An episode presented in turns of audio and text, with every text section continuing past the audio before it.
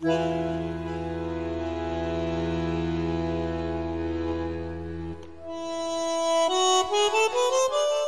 de viajar a través de los años y la geografía, sacamos las cartas del baúl.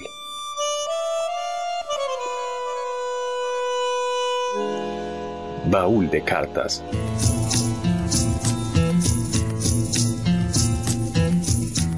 Historias de grandes personajes que con su puño y letra dan testimonio del pasado.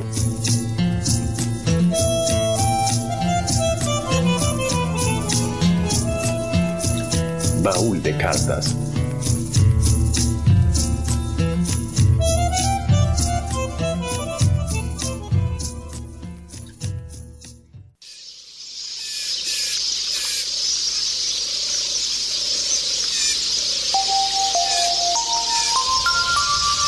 Bienvenidos una vez más a Baúl de Cartas.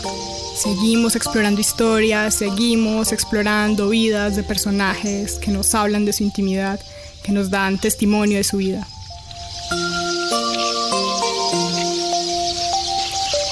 Vamos a abrir de nuevo el baúl, vamos a buscar entre recuerdos, entre fotos, entre papeles viejos, entre cartas dobladas y amarillentas llenas de historias muy humanas. Los acompaña en esta búsqueda Sara Gaviria Piedradita. Y hoy vamos a leer cartas manchadas de óleo. Vamos a hablar de pintores, de sus cartas y de su intimidad. Hoy empezamos con una figura maravillosa. Vamos a hablar de Vincent Van Gogh y las cartas a su hermano Teo.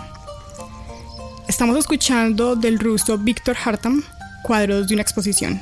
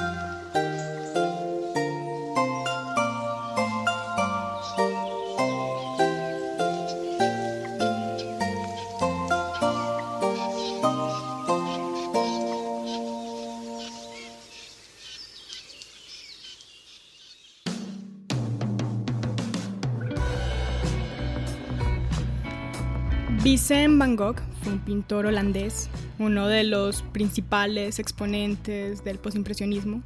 Pintó unos 900 cuadros, realizó más de 1600 dibujos.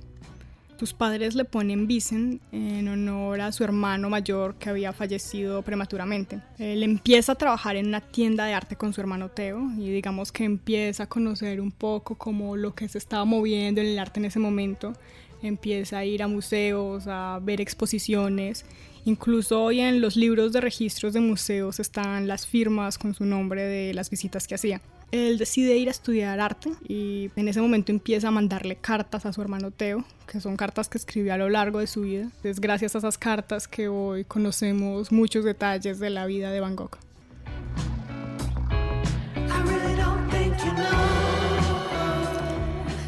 Uno de los deseos de Van Gogh en algún momento fue hacerse religioso. Él venía de una familia religiosa. Se empezó a estudiar y a prepararse, pero resulta que su presencia generaba muchos problemas. Él no era un tipo calmado, quieto, obediente, ¿sí? como le estaban enseñando, y buscaban una manera de mandarlo lejos. Mientras tanto, él hizo un sermón, un gran sermón, le hizo toda una carta a Teo contándole su primer sermón, y es un sermón que todavía se puede encontrar hoy en un museo de Holanda, en el Museo Van Gogh de Holanda. Finalmente, para alejarlo de la escuela religiosa, lo mandan a evangelizar una población minera muy lejos. Él empieza a conocer la realidad social, empieza a conocer a los campesinos y empieza a dibujarlos y a retratar un poco una especie como de pintura, reportaje a contar lo que estaba pasando ahí. En ese momento él tenía 26 años y decide que va a dedicarse a la pintura.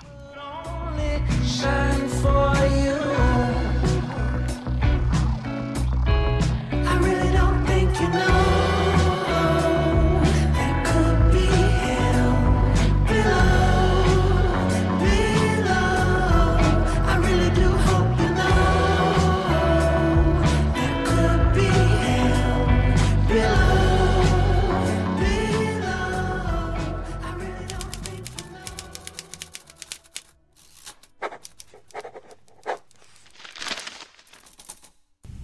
He dibujado estos últimos días una cosa que me ha costado mucho trabajo, pero estoy contento de haberla hecho.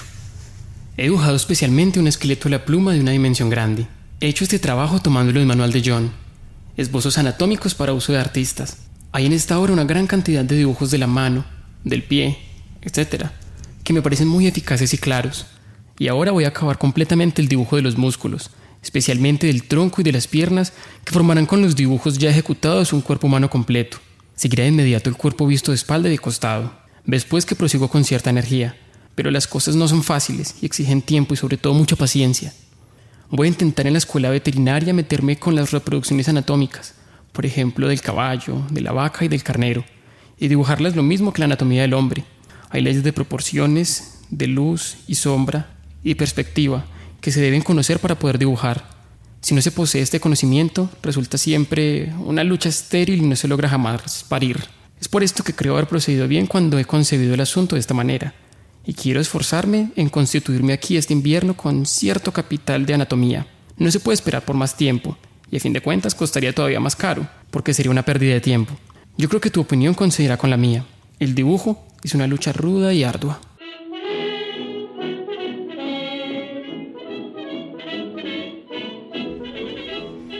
Para el momento de la carta, Van Gogh estaba muy orgulloso de ser autodidacta, de no haber ido realmente a una escuela, sino de aprender observando y aprender leyendo. Pero él decide que para realmente seguir aprendiendo tiene que ir a París porque él creía que allá estaban las grandes mentes del arte. En ese momento París estaba en su época dorada y en ese momento se conoce con Gauguin y con Toulouse-Lautrec. Incluso Vincent aparece en las pinturas de Lautrec y es interesante porque es una de las pocas pinturas donde Van Gogh se ve lejos. Él siempre se solía hacer autorretratos y es como en la única donde se ve de perfil. Se interesó mucho en esos momentos por el arte japonés y empezó a usar colores que contrastaran más, empieza a usar el rojo, empieza a usar el verde y eso digamos que se va acercando al Van Gogh que hoy conocemos. Pero luego de París, él se va a Arles, en Francia, una comunidad que era más rural y se interna en la naturaleza, hacer imágenes, a hacer muchas imágenes de las que hoy vemos y que hoy se conocen más. En Arles, él tiene un sueño y es vivir en una gran casa amarilla con todos los artistas de la época que él conoció en París. Él amaba el amarillo, incluso él comía pintura amarilla para que sus órganos fueran amarillos porque él creía que el amarillo era un color feliz y creía que la felicidad entraría dentro de él si comía amarillo. Entonces encuentra una casa amarilla en Arles invita a todos sus amigos pintores. Su hermano Teo, como siempre, le subsidió los gastos para los muebles, para las cosas en la Casa Amarilla, pero ningún artista le copia esto. Bueno, solamente Gauguin le copia la iniciativa y se va con él a vivir en la Casa Amarilla, donde los dos empezaron a pintar y a explorar muchos colores, hacer imágenes muy contrastantes especialmente influenciados por la naturaleza y por el ambiente en donde estaban viviendo.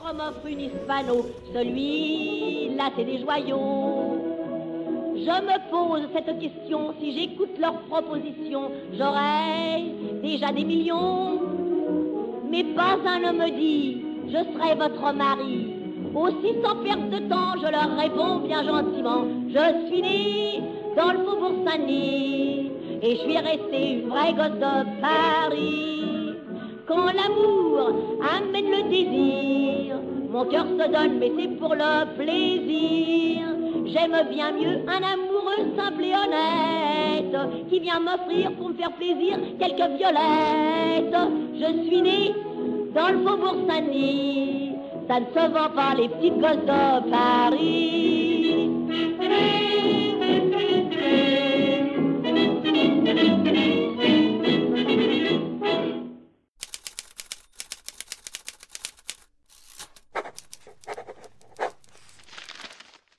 Primera de enero de 1889. Mi querido hermano, espero que Gauguin te haya tranquilizado completamente y también en lo que respecta a los asuntos de la pintura. Espero recomenzar muy pronto el trabajo. La criada y mi amigo Roulin se habían encargado de la casa y también habían puesto todo en orden. Cuando salga, podré volver a ir andando por aquí y muy pronto llegará el buen tiempo y recomenzaré los vergeles en flor. Estoy, querido hermano, muy afligido por tu viaje.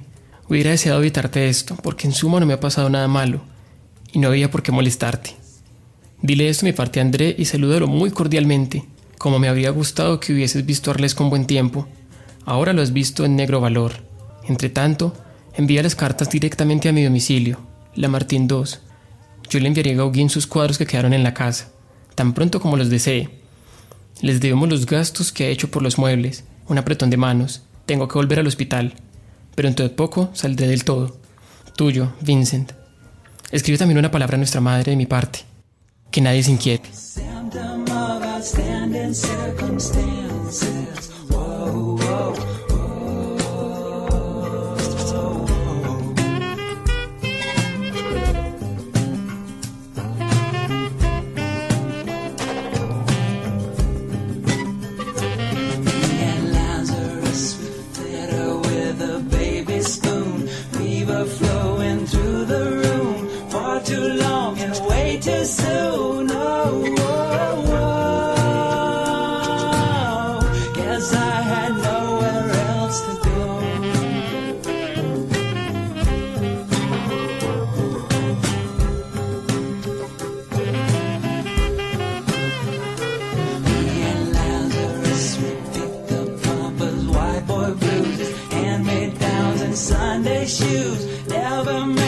loco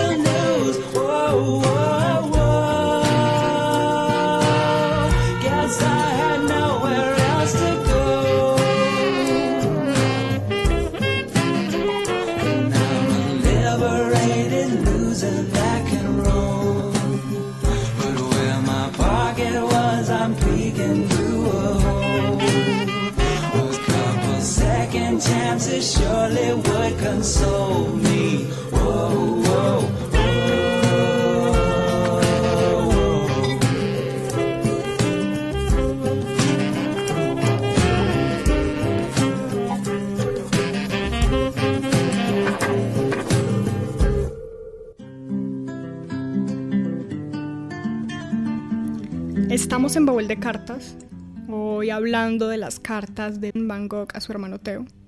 La carta que acabamos de escuchar fue escrita después del episodio, del famoso episodio en el que Van Gogh se arranca una oreja. En realidad se cortó parte del lóbulo. Eso sucedió en un momento en el que estaba con Gauguin en la Casa Amarilla.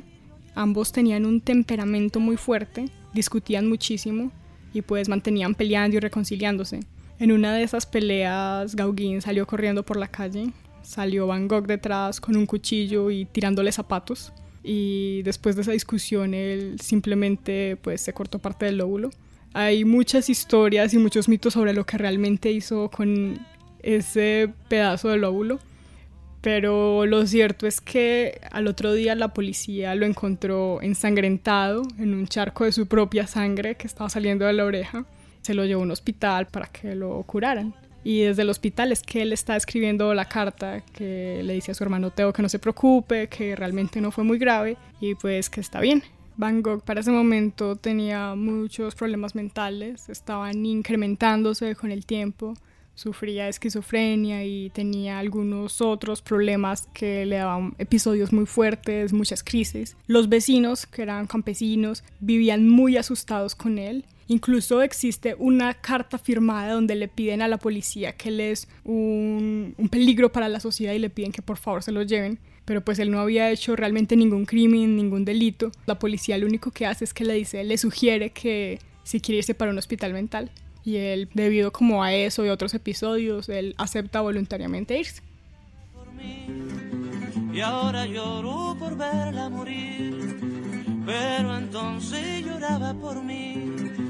Y ahora lloro por verla morir.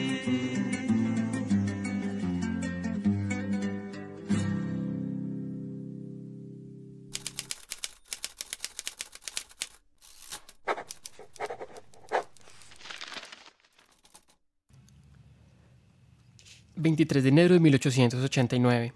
Ya que seguimos con el invierno, escúchame. Déjame continuar tranquilamente mi trabajo. No puedo evitarlo entonces. Las intolerables alucinaciones han cesado pese a todo. Actualmente se reducen a una simple pesadilla, a fuerza de tomar bromuro de potasio, creo. Una vez más aún, o bien me encerrarás sin más trámite en una cabaña de locos. No me opongo, en caso de que me engañe. O bien déjame trabajar con todas mis fuerzas, tomando las precauciones que menciono. Si no estoy loco, llegará el momento en que pueda enviarte lo que te he prometido desde el comienzo. Supongamos que los cuadros quizás fatalmente deban dispersarse, pero cuando tú por lo menos veas el conjunto de lo que yo quiero, me atrevo a esperar que recibirás una impresión consoladora. Es verdad lo que te digo.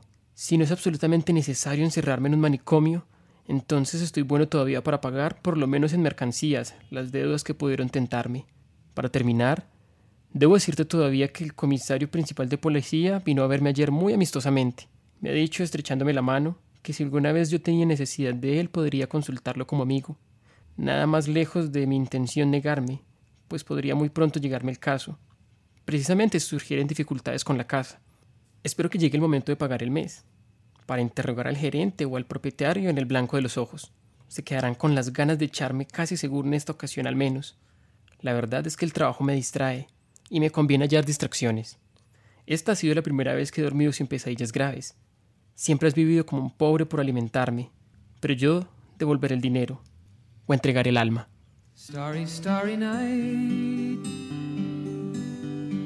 Paint your palette blue and gray. Como se menciona en la carta, su hermano Teo fue quien estuvo muy pendiente de él a lo largo de la vida. Él le patrocinó muchas cosas, muchas locuras, muchas aventuras. Incluso en algún momento Vincent, cuando vivía en París, se enamoró de una prostituta que encontró en la calle con un bebé. Se la llevó a vivir a su casa y su hermano Teo mantenía de mal genio porque ya no estaba solo sosteniendo su familia, sino también la nueva familia de Van Gogh. Eh, para el momento de esta carta, pues ya estamos como en los últimos mil días, en los últimos meses de Van Gogh muy afectado por sus enfermedades mentales. Durante los últimos 30 meses de su vida hizo más de 500 obras. Estaba en una explosión creativa. Los Cuervos fue su última obra. La hizo justo antes de dispararle a una de sus alucinaciones, que resultó ser el mismo. Murió en los brazos de Teo y sus últimas palabras son muy recordadas y fueron La tristeza durará para siempre. Estamos escuchando una canción llamada Vincent, una canción de Don McLean, escrita para su obra más famosa, La Noche Estrellada. Weathered faces lined in pain are soothed beneath the artist's loving hand. Now I understand what you tried to say to me. And how you suffered for your sanity, and how you tried to set them free. They would not listen, they did not know how. Perhaps they'll listen now, for they could not love you. But still, your love was true. And when no hope was left inside on that starry, starry night, you took your life as lovers often do. But I could have told you, Vincent, this world was never meant for one as beautiful as you. Starry, starry night. Portraits hung in empty halls, frameless heads on nameless walls, with eyes that watch the world and can't forget, like the strangers that you've met.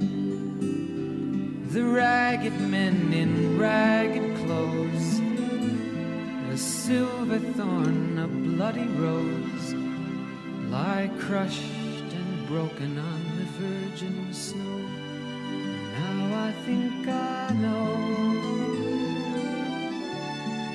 what you tried to say to me, and how you suffered for your sanity, and how you tried to set them free. They would not listen, they're not listening still. Perhaps they never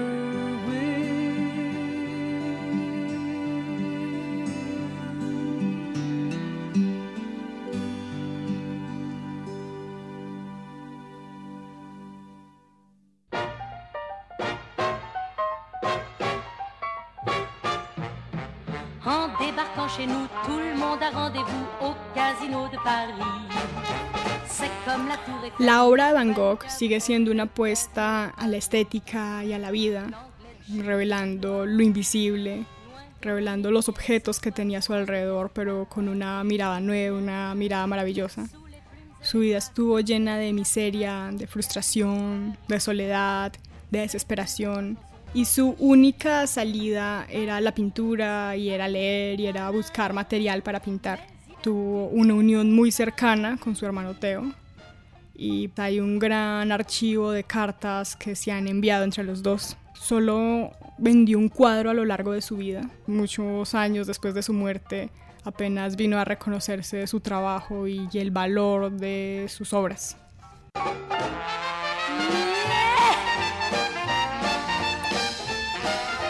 Así llegamos al final de Baúl de Cartas. Eh, gracias por acompañarnos a conocer la vida de un gran artista, de un gran pintor. Estuvimos con ustedes Julián Grisales en la lectura de las cartas, Luz Mary Bermúdez en el máster y quien les habla Sara Gaviria Piedraíta. Hasta una próxima ocasión.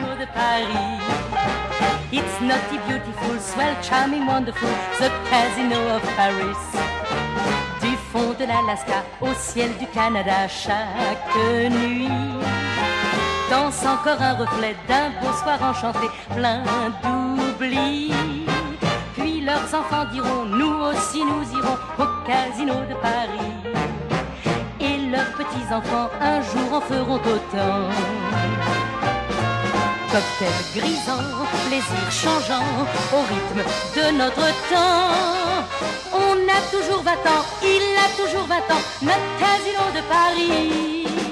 Ta -ta -da -da -da.